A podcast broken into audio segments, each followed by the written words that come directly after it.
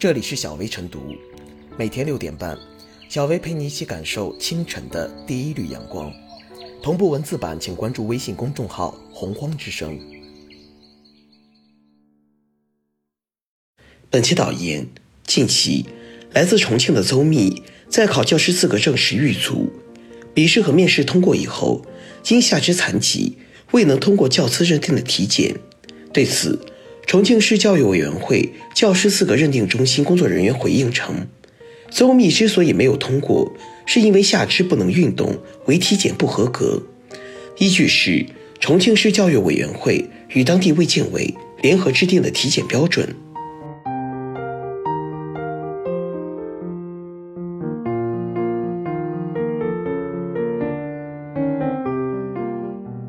残障硕士教师资格认定体检受阻，不合理标准该改了。从执行体检标准的角度来讲，重庆市教委的操作没有问题，也并非故意刁难残障人士。事实上，不仅是重庆，其他多个省份的教师资格标准都有类似规定：两上肢或两下肢不能运用，两下肢不等长超过五厘米不合格。对残障人士招考设限是一种常态，而不是个例。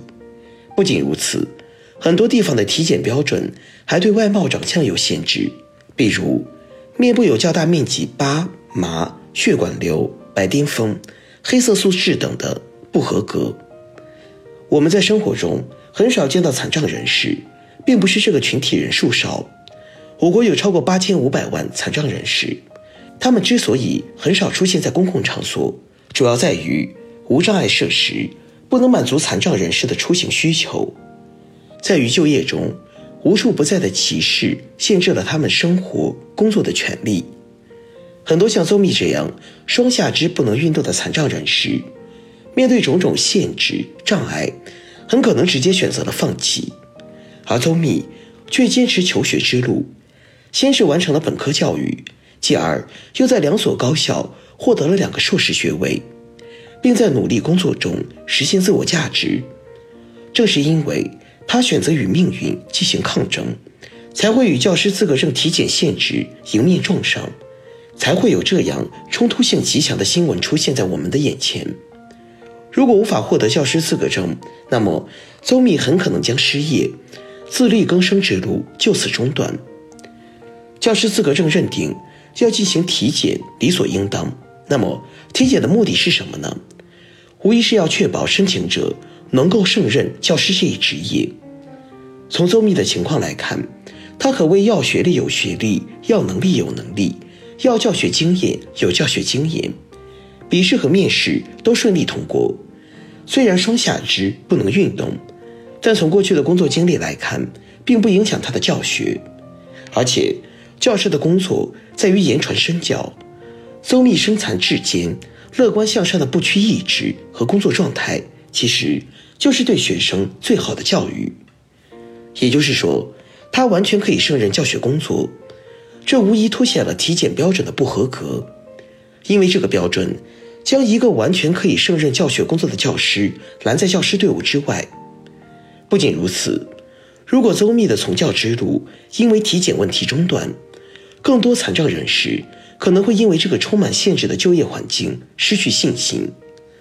邹密的遭遇反映的不仅仅是个体困境，还是其他希望从事教师行业的残障人士的困境，更是广大希望自力更生、自食其力的残障人士的困境。因为不仅是教师资格证考试，在其他行业、其他领域，这类限制也无处不在。解决邹密的困境，媒体的呼吁。或许能够推动当地网开一面，但最根本的还在于理清楚就业环境中存在的对残障人士的种种不合理限制。比如，目前已经有些地方对双下肢不能运动相关内容进行了调整，因为此前并没有遇到过这种情况，目前还会按照现行标准执行，不应该成为拒绝的理由。规定是死的，人是活的。以此为契机，调整相关标准才是应有的工作态度。更进一步反思，全国范围内都有必要重新审视教师资格证中存在的不合理的限制，让更多有志于从事教育工作的残疾人士走上教师岗位，找到自身价值，也是对学生的激励。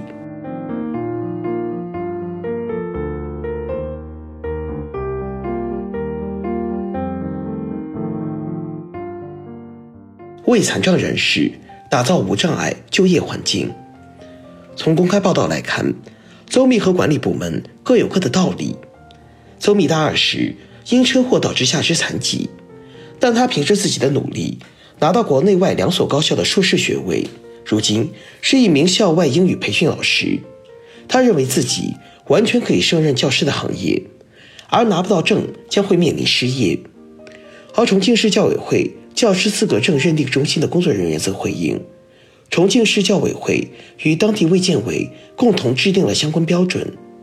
邹密由于下肢残疾，不符合现行的体检标准，所以无法拿到教师资格证。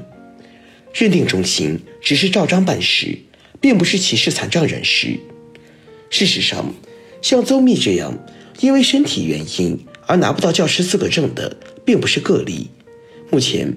我国多个省份教师资格体检的标准，都对残障人士有限制，其中包含如两上肢或两下肢不能运用、两下肢不等长超过五厘米的肢体残疾的限制，甚至有一些地方的体检标准中，还有对外貌长相的规定。这些规定有其合理之处，因为此前需要教师资格证的都是普通学校的老师。并不包括什么校外培训机构，而普通中小学教师的工作，并非只是上课那么简单，还有陪学生跑操、宿舍查寝、组织班级活动等各种内容。即便是在课堂教学中，要关注学生的反应，操纵多媒体和板书，残障人士的确有诸多不便。邹密女士虽然能胜任机构教学任务，但在普通学校。如果不特别关照，事实上很难和其他教师一样开展工作的。但是，既然教师资格认定将培训机构老师也纳入进来，就应该与时俱进，对认定标准做相应调整。毕竟，像邹敏一样的残障人士是完全能够胜任培训机构教学的，而且，网络直播大量运用在培训教学中，老师只需要坐着就能上课。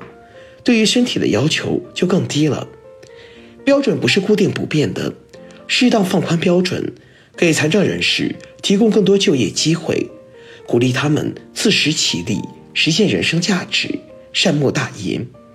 更何况，像邹密这样身残志坚、不懈奋斗、乐观向上的精神，对于学生也是一种言传身教。中国有八千五百万残障人士。要建立残障友好型社会，我们不仅要建设无障碍设施，更要营造让他们无障碍就业与生活的社会环境。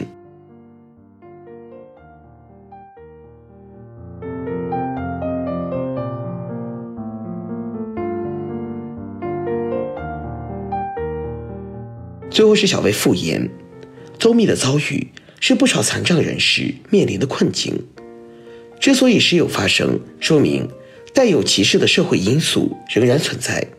事实上，自周密大二脊髓损伤解瘫后，他从未放弃过努力。很多时候，残障人士在生活学习中付出更多，更为拼搏。而如今，随着教学技术的智慧化，许多残障教师完全可以适应新的教学环境。学校合理安排残障人士的工作。指导帮助他们就业，可以让残障人士体会到自力更生的成就感，不留职业缺憾。因此，当地不妨以此次邹密的遭遇为契机，更新教师资格认定的标准，使特殊群体也能广泛受益，让他们拥有追求美好生活的权利、机会和资源。